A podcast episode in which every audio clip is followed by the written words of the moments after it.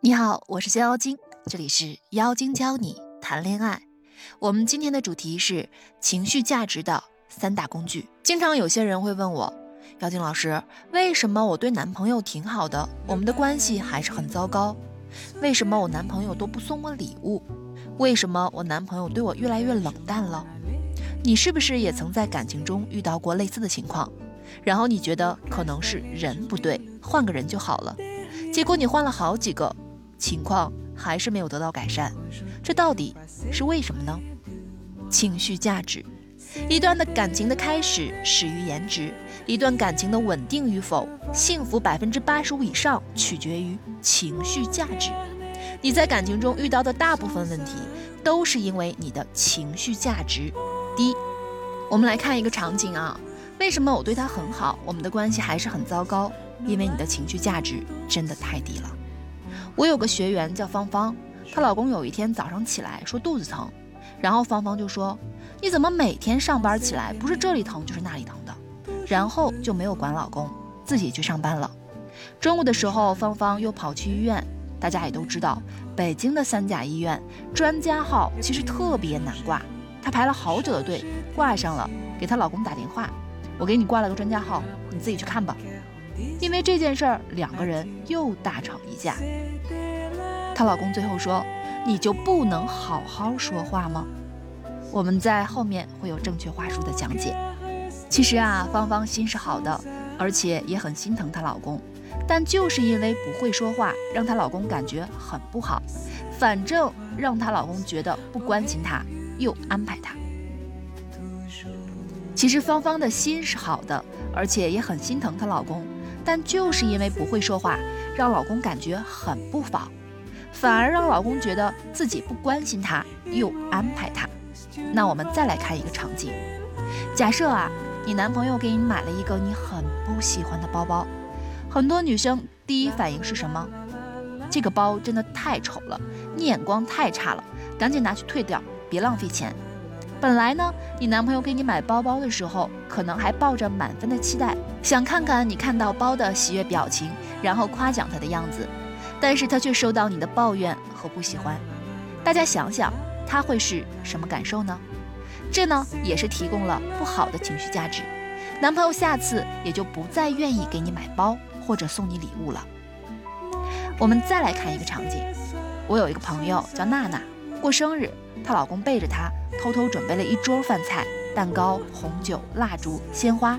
准备妥当之后呢，她老公满心欢喜的等娜娜回来，一起来个烛光晚餐，气氛如此浪漫，蜡烛也点了起来。娜娜进门看到后，脸色立马就变了，没有想象中的惊喜表情，而是说：“你干嘛这么浪费钱？买花干嘛呀？过几天就蔫了。还有这红酒，这蛋糕，太浪费了吧！”老公本来准备好的浪漫情话，还没来得及说出口，就生生的给咽了回去。于是晚饭就只能在沉默中度过。娜娜破坏了这个浪漫的生日。试想一下，这个老公下次还会不会这么精心的去准备生日给娜娜了呢？在生活当中，这些场景对我们来说都是很常见的，对吧？其实你只需要把你的语言结构进行调整，你只需要学会一个情感技巧，这些所有的问题你都能解决。那这个情感技巧是什么呢？情绪价值。那什么是情绪价值呢？大家是不是对情绪价值这个词还是有一些陌生？以上举的例子都是因为提供了不好的情绪价值，导致两个人之间的感情有了间隙。很多人其实也想提供好的情绪价值，他们也不想这样。那么我们来看看上面的场景，如果换一种说法，会是什么样的结果呢？场景一。如果第一个学员老公在说肚子疼的时候，他回复的是：“哎呀，老公，你别动，我听听，是不是昨天孙悟空变成西瓜被你吃了，现在开始闹腾了？”我相信任何老公听到这样的话，一定是先轻松的笑笑。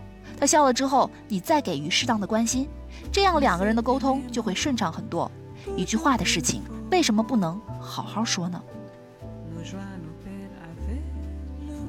场景二。如果买包包的学员说：“亲爱的，你这么忙还亲自给我选包，真的好谢谢你哦。如果是之前咱俩在杂志上看到的那款，那我闺蜜她们一定羡慕死我了。现在这个也够他们流口水的了，爱你哦。